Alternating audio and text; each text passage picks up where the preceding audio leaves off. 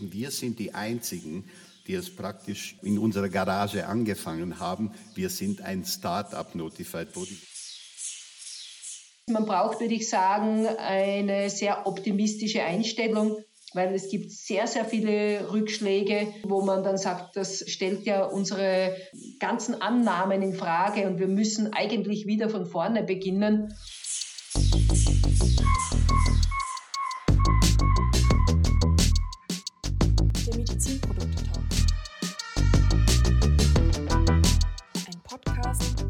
Claudia Daniel und Jörg Bruckmann. Einige verstehen sich als die Polizei, die anderen verstehen sich als Secret Service. Keiner ist zuständig und alle zeigen auf den Hersteller.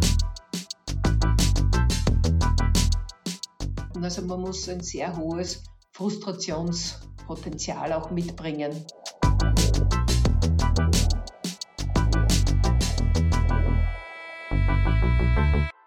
Nachdem wir uns ja bisher grundsätzlich immer mit unseren Gästen im süddeutschen Raum bewegt haben, dachte ich mir, wir verlassen den süddeutschen Raum mal und gehen mal noch weiter nach Süden, mitten in die Alpen hinein und gucken mal, was denn so in Österreich los ist. Ja, da ist mir in den Sinn gekommen, dass man sich ja mal bei Quality Austria erkundigen könnte, wie es dann so aussieht in Österreich mit benannten Stellen für MDR und IVDR. Da bin ich auf Anni Kubeck gekommen, die ich dann zum DGQ Qualitätstag in Frankfurt getroffen und direkt angesprochen habe und bin auch sehr erfreut, dass sie zugesagt und ihren Kollegen Raimund Nistor mitgebracht hat und die beiden stellen sich am besten wie fast alle unsere Gäste, gerne selber vor. Ja, sehr, sehr gerne. Also mich hat es sehr gefreut, dass wir uns beim äh, DGQ Qualitätstag treffen konnten und äh, deswegen habe ich da auch gerne zugesagt. Äh, mein Name ist Anni Kubek und ich bin bei Quality Austria beschäftigt und bin dort zuständig für die Themenbereiche Innovation und Business Development im Bereich Qualitätsmanagement. Und über diese Innovationsfunktion haben wir vor schon vielen Jahren, nun, es war, glaube ich, 2017 begonnen, darüber nachzudenken, ob wir in Österreich eine benannte Stelle für die Zertifizierung von Medizinprodukten und In-vitro-Diagnostika aufbauen sollten und haben dann auch wirklich dieses Projekt im Jahr 2018 gestartet in einer eigenen Gesellschaft, die QMD Services heißt. Und Raymond Nister war einer der ersten Mitspieler, Mitstreiter in diesem Projekt und damit gebe ich gleich auch das Wort an ihn. Ja, hallo, ich bin Raimund Nister, ich bin der Head Internal Clinician, zuständig für die klinischen Angelegenheiten im Zuge der Benennung als benannte Stelle sowohl für die Vitodiagnostika und auch für Medizinprodukte.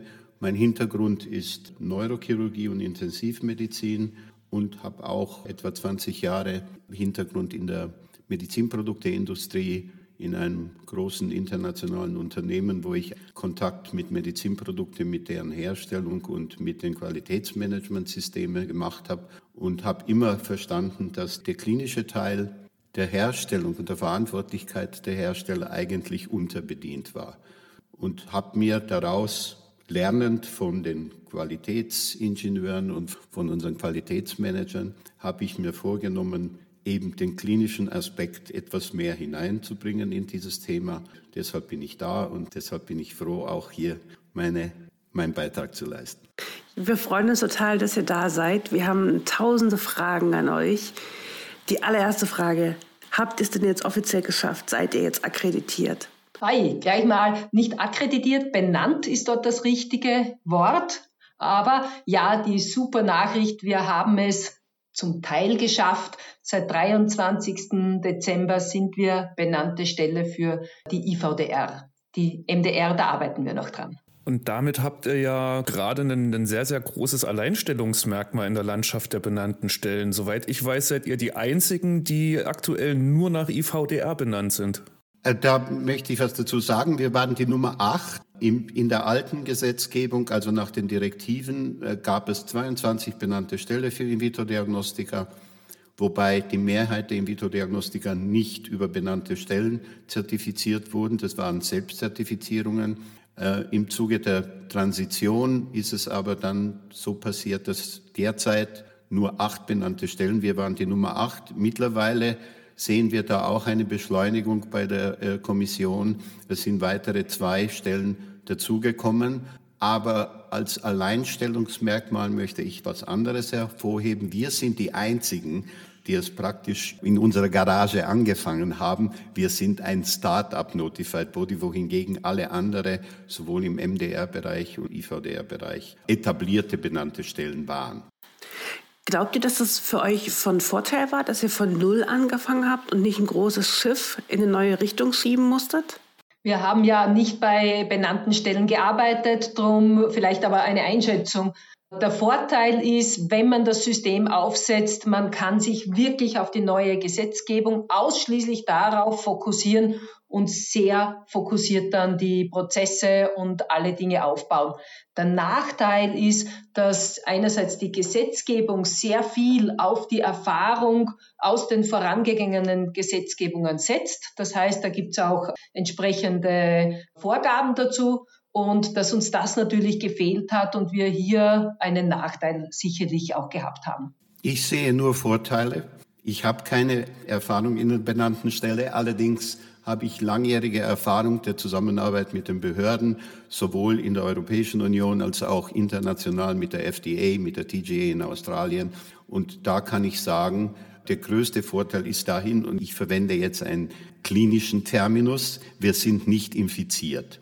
Wir haben nicht diese Vorbelastung und wir wissen sehr wohl, die deutsche Wiedervereinigung hat auch lange gedauert und ähnliche Phänomene sehen wir auch bei denen, die schon in, unter der Direktive tätig waren, dass noch die alte Denkweise vorherrschend ist und dass es sehr lange dauern wird, bis dieser Geist des, des, des klinischen Aspekts der Zulassung eben sich durchsetzen wird. Habt ihr das Gefühl, dass es Hürden gab, die besonders schwer für euch zu meistern waren? Ja, also was wir unterschätzt haben, wir dachten, die Prozesse würden das Schwierigste sein, haben aber gelernt, dass das Thema der Expertinnen und Experten das Schwierigste ist. Klar, die Prozesse hängen davon ab, wer schaut das an, sind das ausgewiesene Expertinnen auf ihrem Gebiet. Das war eine Riesenherausforderung, das Team so zusammenzustellen, dass wir hier wirklich gut aufgestellt sind. Wie viele Kollegen habt ihr denn momentan? Wir haben da ein sehr großes Netzwerk, das sich auch dauernd noch natürlich auch weiterentwickelt. Wir sind circa so 15 Personen im, im festangestellten Bereich und extern würde ich sagen, haben wir nochmal so auch so an die 20, 30 Personen noch äh, dazu, die externe Gutachten durchführen. Ja, das stimmt tatsächlich, Anne. Ich denke, man muss da auch spezifizieren, also benannte Stellen funktionieren ja entweder, wenn sie sehr groß sind, wie TÜV Süd oder BSI. Das sind große kommerzielle Unternehmen, die ihre eigenen Angestellten haben. Bei uns war so ein bisschen die Herausforderung, Experten, die hochqualifiziert sind, intern einzustellen, eben wegen der Herausforderung, was machen die dann bis zur Benennung? Wir haben sehr viel Kliniker. Es wurde auch betont im Zuge der Benennung und auch in, im Gespräch mit anderen Kollegen von anderen benannten Stellen, dass wir sehr gut gestellt sind mit den Klinikern und natürlich, das sind dann die Netzwerke, die Clusters, die akademischen Einrichtungen äh, und wir haben Mediziner aus der Schweiz, aus Deutschland, aus, aus, aus Österreich und da schauen wir auch noch voraus. Tatsächlich ist es aber so, dass wie die operationellen Prozesse dann anfangen, sind wir immer mehr bereit, natürlich dann Experten einzustellen, weil man einfach bessere Kontrolle hat und weil dann nicht mehr die berufliche Ablenkung in der Ausrichtung der Tätigkeiten für die Konformitätsbewertung dieser Experten dasteht. Das führt mich dann gleich zu der Frage überhaupt mit dem, mit dem Fachkräftemangel. Also in Deutschland ist der ja allgegenwärtig. Man findet kein geschultes Personal mehr. Der Markt ist leergefegt. Ist das in Österreich anders? Das war für uns von Haus aus eine große Herausforderung. Raymond hat es schon angesprochen. Wir suchen nicht in Österreich. In Österreich gab es ja auch keine benannte Stelle jetzt für mehrere Jahre. Das heißt, wir finden da auch keine Expertinnen, die da schon tätig waren und die uns hier unterstützen können, sondern unsere Suche ist grundsätzlich europaweit. Wir suchen hier einfach die besten Köpfe und schauen, dass wir da ein schlagkräftiges Team zusammenstellen können.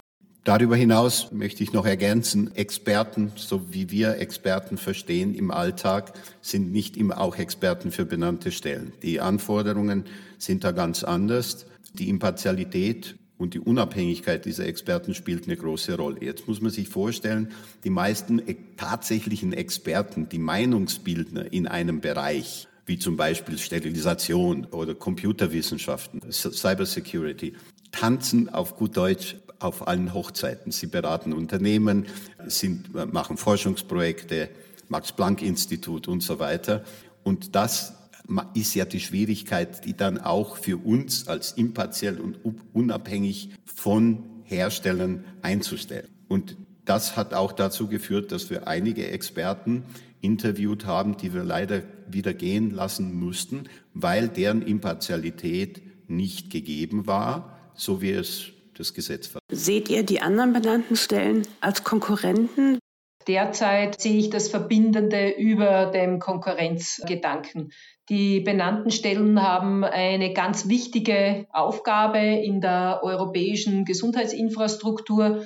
Und wir sehen, dass die benannten Stellen hier, wenn man nicht gemeinsam agiert, grundsätzlich wir die Aufgabe nicht stemmen können. Es ist eher, dass die Hersteller sagen, es ist zu wenig Infrastruktur da in diesem Gebiet. Das heißt, dieses Wettbewerbselement, das gibt's momentan überhaupt nicht. Und insofern geht es darum, wer kann die Kunden bedienen, wie können wir, oder ist zumindest unser Spirit, wie können wir gemeinsam die Versorgungssicherheit hier auch sicherstellen.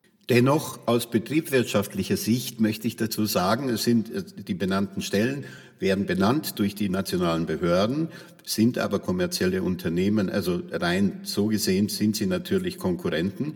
Äh, die, derartige, die derzeitige Situation auf dem europäischen Medizinprodukte- und In-vitro-Diagnostikmarkt ist aber so, und das zeigen ja auch uns die Verschiebungen der Transitionszeiten, dass sowohl die Behörden als auch die, national, die nationalen Behörden, die benannten Stellen und die Hersteller mit diesen Transitionszeiten und mit den äh, ja, Unwegsamkeiten dieser äh, Transition erstmal zurechtkommen muss. Und das ist ein immenser Druck auf alle Player in diesem Bereich und Druck vereint. Und ich glaube, alle ziehen jetzt an einem Strang, damit keine Kürzungen der Medizinprodukte für Patienten, weil wir müssen auch bedenken, dass diese Gesetzgebung eigentlich die Intention, die ich sehr begrüße, ist ja sichere Medizinprodukte auf den Markt zu bringen. Das sagt ja auch unser Motto, Patient Safety First.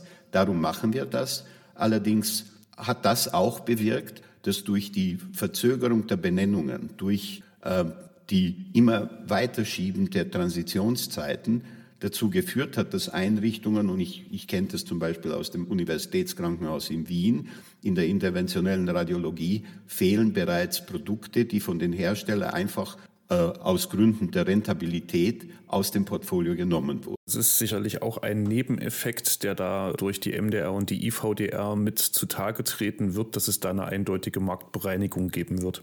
Ich denke, es wird sicherlich kleine und mittelständische Unternehmen geben, die sich dann komplett vom Medizinproduktemarkt zurückziehen, weil sich für sie einfach nicht mehr rentiert.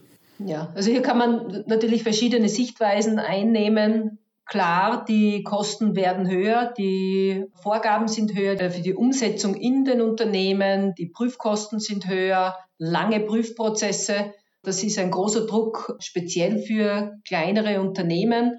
Das ist klar. Man könnte auch eine andere Sichtweise einnehmen und sagen, ja, wenn es hier Produkte gibt, die nicht diesem Standard entsprechen, wollen wir die dann unbedingt am Markt haben. Und das sozusagen sind zwei konträre Sichtweisen auf das gleiche Thema. Es wird das eine oder das andere in unterschiedlicher Kombination wo zutreffen. Was Raymond schon gesagt hat, ist dieses Thema der Versorgungssicherheit. Ich glaube, alle äh, Akteure müssen auf dieses Thema gut hinschauen und da gibt es schon ein Risiko, dass wir hier, ja, auf Österreichisch würde man sagen, größere Brösel haben könnten. Hm. Ich würde gerne noch mal einen Schritt zurückgehen und noch mal über euren Werdegang zur benannten Stelle sprechen, weil ich glaube, es ist ein total spannendes Thema zu erfahren, wie das eigentlich funktioniert. Ich kann mich erinnern, vor vielen Jahren, als es mit der MDR losging, dass es so eine Diskussion gab, ob es mehr benannte Stellen geben wird, weil es ja eigentlich die Business Opportunity wäre, jetzt eine benannte Stelle zu gründen, weil Kunden hätte man ja ohne Ende. Ähm, jetzt möchte ich trotzdem von euch wissen, wenn ich jetzt die Idee hätte, ich möchte jetzt eine benannte Stelle werden, was müsste ich tun? Mache ich einfach, setze alles Anforderungen um, die in der MDR beschrieben werden. Ich mache ein internes QM-System, habe ganz viele Leute ausgebildet, reiche meine Unterlagen ein und dann kriege ich meinen Schriebs. So war es bei euch bestimmt nicht. Ja, das ist die naive Annahme. Ich würde sagen, das ist so der erste Schritt, den man macht. Dann bekommt man einen ersten Prüfbericht zurück, der mal sagt, üblicherweise, ihr habt ganz vieles nicht verstanden. Bitte zurück an den Staat. Die Anforderungen sind noch ganz weit weg, wo ihr derzeit steht. Das Wesentliche haben wir schon kurz angesprochen. Das ist dieses Thema, wo bekomme ich die Experten her? Ich brauche Leute, die schon bei benannten Stellen gearbeitet haben. Das ist einmal ein ganz kritischer Faktor. Und das andere ist, ich brauche Experten, Expertinnen für jeden einzelnen Code, für jede einzelne Produktgruppe die müssen ja wirklich wissen, was sie da tun und das firsthand auch beurteilen können. Und da ist die Frage, wenn ich jetzt sage alleine, ja, das ist doch eine coole Idee, das mache ich und ich hätte das nötige Kleingeld, ob ich das alleine schaffe. Das heißt, die Frage ist, habe ich genug Netzwerke in diesem Sektor, damit ich dort auch diese anzapfen kann, um diese Verbindungen herzustellen. Also ich habe es ja eh am Anfang schon erwähnt, wir haben vier Jahre gebraucht, um dieses Riesenprojekt zu stemmen. Und daran sieht man schon den langen, langen Atem, den man braucht, wenn man so ein Projekt vorangeht.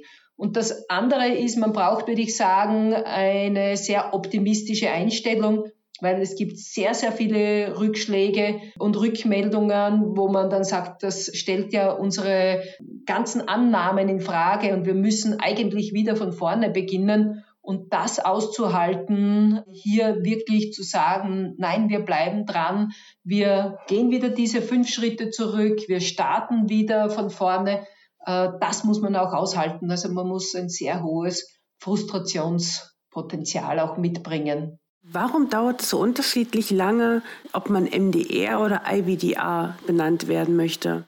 Das braucht nicht unterschiedlich, sondern man kann nur beide Aufgaben nicht gleichzeitig machen. Das heißt, wir haben zwar mit der MDR begonnen und dachten, ja, wir legen gleich die IVDR drauf und haben dann gesehen, weil wir ja schon gelernt haben aus dem MDR-Verfahren, dass wir mit der IVDR dann schon einen Schritt weiter waren und auch die, der Blick auf den Markt, zumindest wie sie sich damals dargestellt hat, war, dass die IVDR die dringendere Aufgabe für den Sektor ist und wir gesagt haben, wir beenden zuerst das eine Projekt und machen dann das zweite, weil wir nicht gleichzeitig die beiden großen Projekte betreiben konnten. Dazu muss man noch ergänzen, dass die EU selbst, die Kommission und auch die nationale Behörde gemerkt haben, dass die Defizite im Bereich IVDR in Bezug auf Anzahl der benannten Stellen höher ist und Sie selbst haben dann auch die Priorität gesetzt und sich dann auf die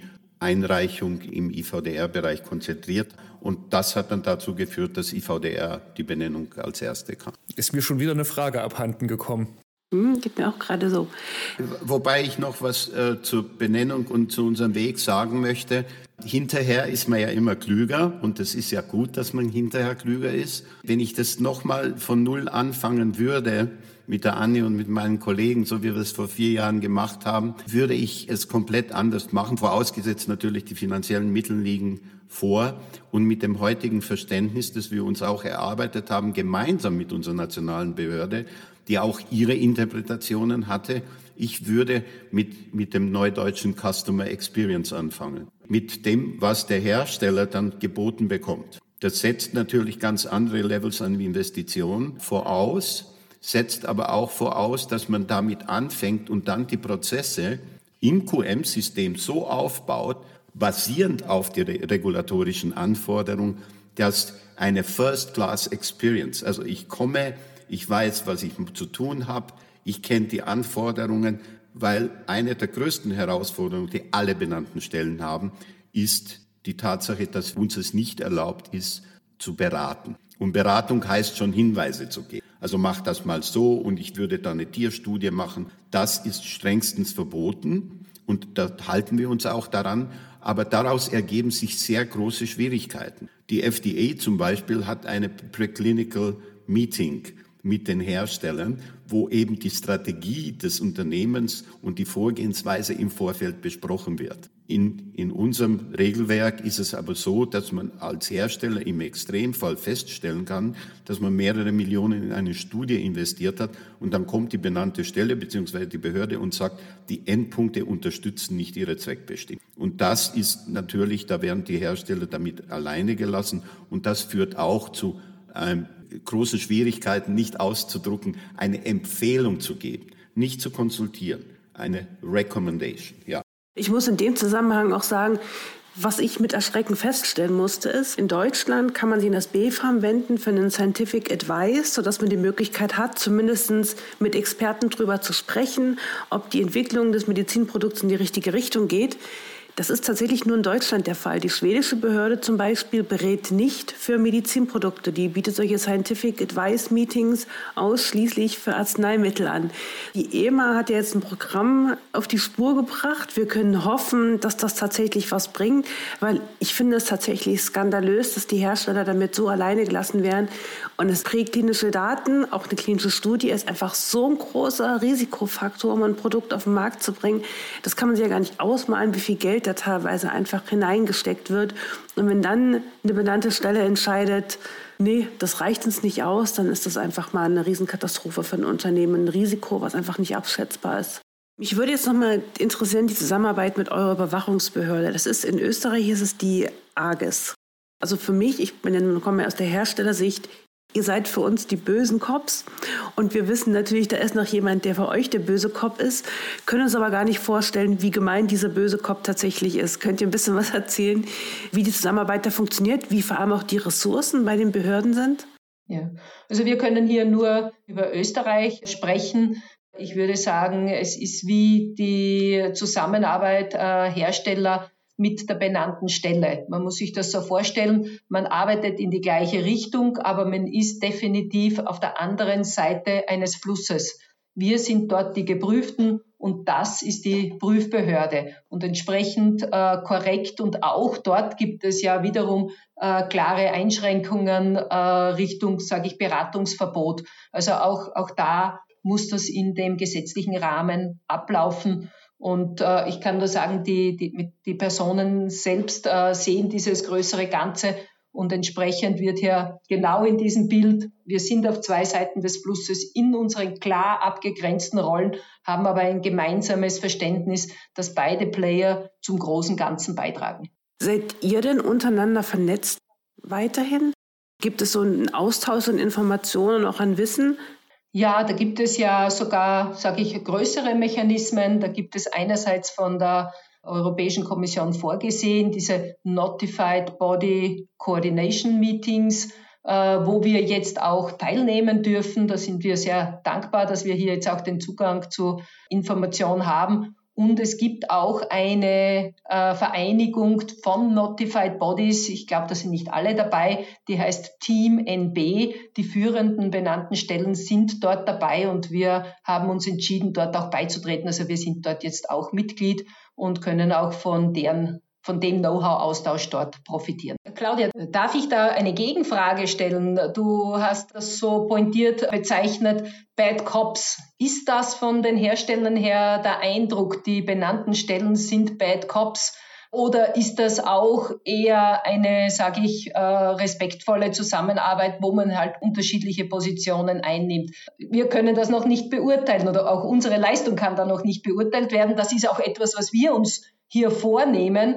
Aber ihr habt da mehr Eindrücke. Wie, wie läuft das? Womit ich in meiner Vergangenheit wirklich gekämpft habe, war bei der Prüfung von der Akte, dass es ein Feedback gab, was ich nicht verstanden habe, wo mir nicht klar war, was der Auditor an dieser Stelle wirklich sehen möchte und auf Nachfragen dann mir nur gesagt wurde, das eben nicht beraten werden durfte. Wenn man aber halt natürlich diese sprachliche Barriere hat, auch wenn alle in ihrer Muttersprache reden und man einfach nicht versteht, was die Semantik tatsächlich dahinter ist in diesem einen Satz, dann wird es halt unheimlich schwer. Und da muss man irgendwie eine Ebene finden, dass man tatsächlich miteinander reden kann.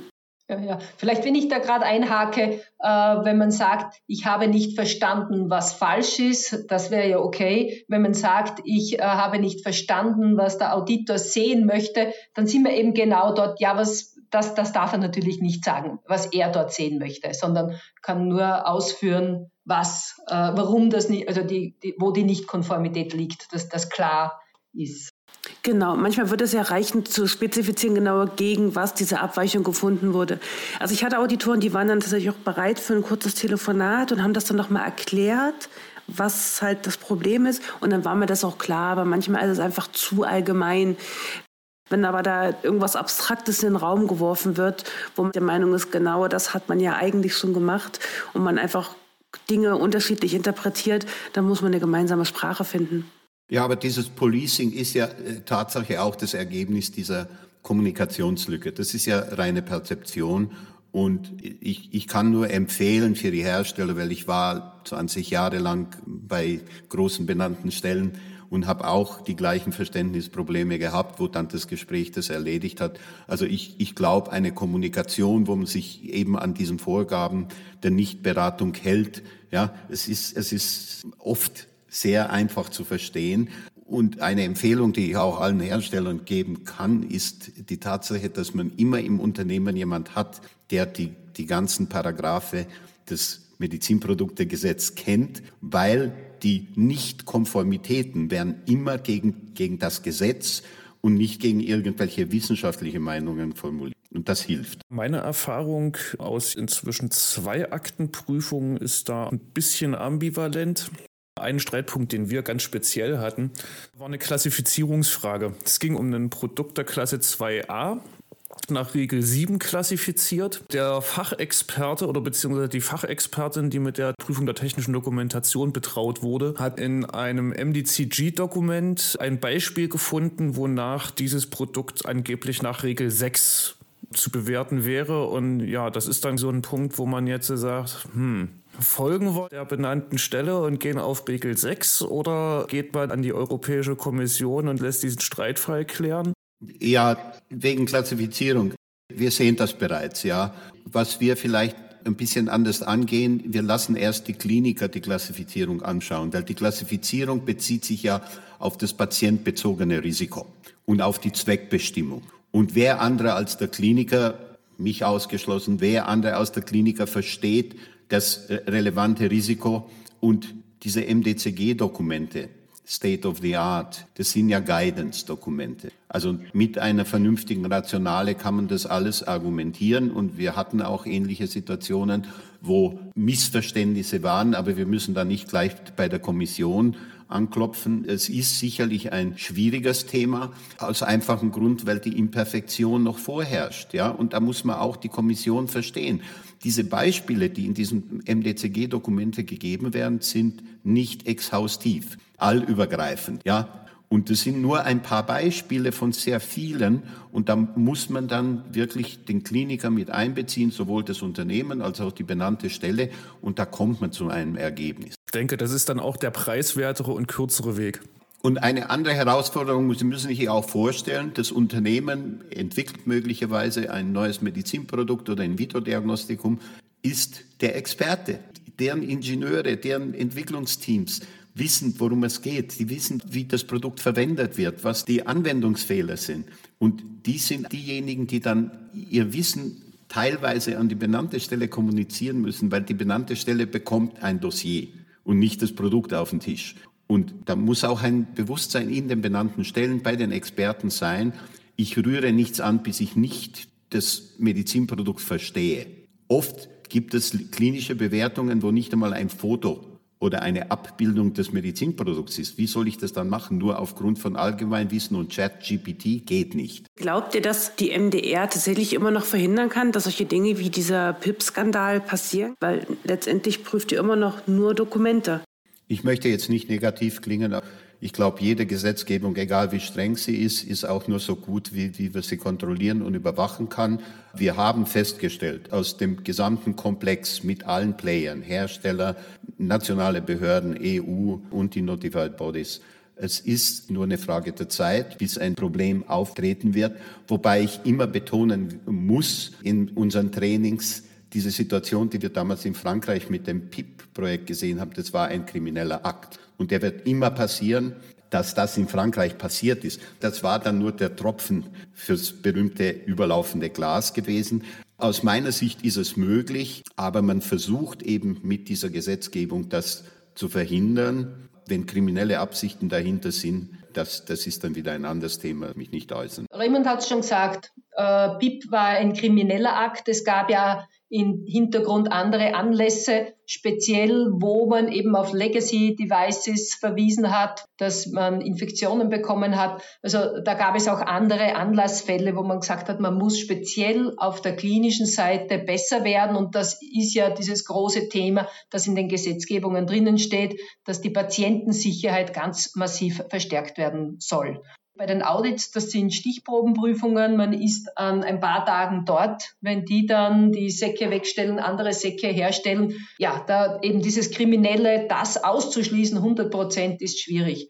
Aber ich denke, was schon auch durch die Gesetzgebung und die Prüfmechanismen gewährleistet ist, dass eine sehr große Aufmerksamkeit und Bewusstsein da ist in den benannten Stellen, dass es auch um solche Themen geht, dass man leider eben eine Prüfinstanz ist und nicht der nette Partner, der irgendwas durchwinkt. Wir machen das mit euch. Das ist definitiv nicht der Spirit. Wir sind die Prüfinstanz. Wir müssen in Frage stellen, das Schlimmste annehmen und uns versichern, dass das nicht passiert. Dieses Policing hat schon auch ein bisschen seine Berechtigung. Hinterfragen, hinter jede Kulisse hineinzuschauen Trotzdem kann der Ton äh, positiv und korrekt sein. Deswegen muss man nicht unfreundlich oder überheblich agieren. Diesen Grad zu schaffen oder diese Kombination zu schaffen, ist natürlich eine Herausforderung. Der einzige Einfluss dieser PIP-Geschichte, so wie wir sie jetzt besprochen haben, war, dass, und das ist ja normale menschliche Reaktion, es wurde überreagiert. Und ich glaube, das hätte uns dann auch viel Probleme erspart, wenn man gesagt hätte, ab heute alle neue Devices, die auf den Markt kommen, werden nach diesem Gesetz behandelt. Das große Problem wurde dadurch geschaffen, dass Instrumente und Geräte, die seit Jahren etabliert sind und als sicher auf dem Markt sind, jetzt auch diesen gleichen Weg und Prozess gehen müssen. Das hätte uns sehr, sehr viel allen Beteiligten geholfen aus, aus den Auswirkungen sehen wir jetzt, dass es wahrscheinlich besser gewesen wäre, dass man die Innovation unterstützt hätte. Wenn ihr die Möglichkeit hättet, proaktiv was zu verbessern in diesem ganzen System, was wäre das oder was wären zumindest eure Wünsche?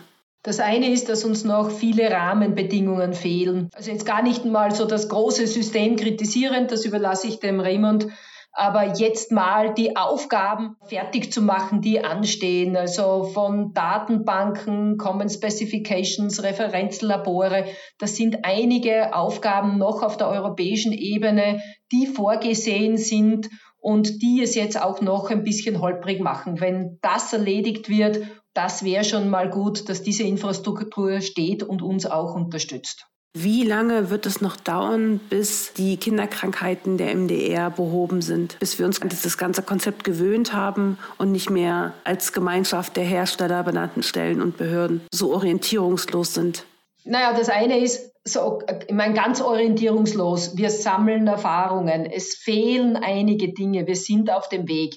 Ich glaube, die große Frage ist, halten jetzt da diese neuen Deadlines? Ne? Man hat immer wieder verschoben, immer wieder neue Fristen, nochmal den Übergang geklettert.